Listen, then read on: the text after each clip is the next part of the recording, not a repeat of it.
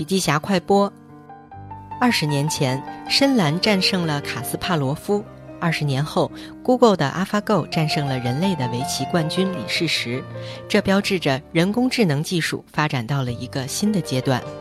前 Google 智能搜索科学家、畅销书《浪潮之巅》作者吴军博士以“人工智能与未来社会”为题发表了演讲。他认为。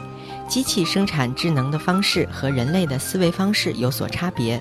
人类的思维方式通常是根据三段论，而机器呢是利用摩尔定律、数据和数学模型处理信息、发出指令。目前，机器智能经历了弱人工智能、强人工智能两个阶段，并且最终将走向超人工智能时代，形成智能社会。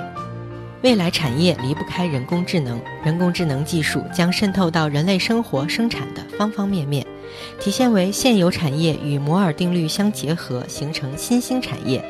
计算机不会控制人，而实际上呢是由生产智能机器的人在控制，因此这是一个机会和危机并存的时代，个人的选择越来越重要。